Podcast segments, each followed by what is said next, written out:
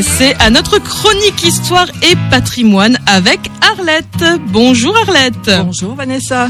Tu vas bien? Je vais bien. Aujourd'hui, tu nous emmènes à La Baroche.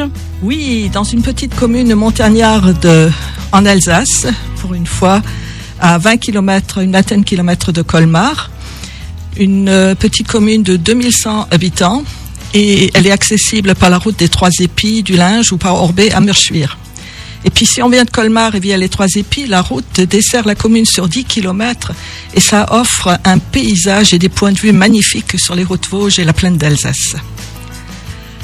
Alors euh, cette station euh, est accessible toute saison, en été pour euh, des marches à pied et en hiver pour le ski. Évidemment, il y a beaucoup de choses à découvrir hein, d'ailleurs à La Baroche, notamment le musée des métiers du bois. Ah oui, ce musée est magnifique. Je l'ai visité il y a quelques années.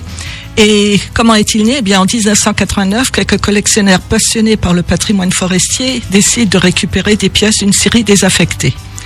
Et ils sont désireux d'offrir au public un témoignage de la vie d'autrefois en rapport avec le bois. Et ainsi, en 96, la commune obtient des subventions et ils vont construire un bâtiment capable d'abriter un musée. Et le musée est dirigé simplement par une association qui représente 40 bénévoles, alors de toute horizon. Il y a aussi des ingénieurs, des ouvriers, des mécaniciens, des retraités, des enseignants. Et le musée se décline en trois pôles. Tout d'abord, euh, la découverte de l'arbre dans la forêt et le travail du bois. Ensuite, euh, tous les métiers qui se rapportent au bois, le sabotier par exemple. Et puis, il y a, avec un espace pédagogique pour la compréhension de l'arbre, le regarder, le toucher, Ah, mais important. surtout un secteur réservé à l'exposition d'une collection d'environ 900 jouets en bois. Ah oui, quand même. Superbe, magnifique. On trouve le petit jouet, la petite voiture, euh, au grand cheval à bascule, par exemple. Et euh, qu'est-ce que tu peux nous dire des ruines aussi du château du Petit Onac Oui, alors ce petit château du Petit Onac est la propriété de la commune. C'est classé monument historique depuis 1905. Alors il a été construit au XIIe siècle par les comtes d'Egisheim et il est démantelé sur l'ordre de Louis XIV en 1655.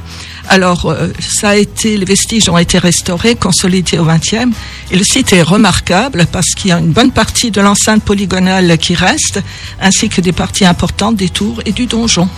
Et on peut aussi visiter, il me semble, l'église Saint-Michel, c'est ça? Voilà, on peut visiter l'église Saint-Michel qui date du 18e et la chapelle Saint-Vendry qui a été construite euh, à la fin du 19e siècle. Eh ben, merci beaucoup Arlette de nous replonger dans ces souvenirs parce que c'est vrai que moi, à l'époque où j'étais en école primaire, on allait en fait euh, en classe de neige à la Baroche. Oui, Voilà. ou en colonie. Exactement, ouais, c'était oui. vraiment la destination pour les écoles, hein, oui, finalement. oui, avec le bon air frais. Exactement.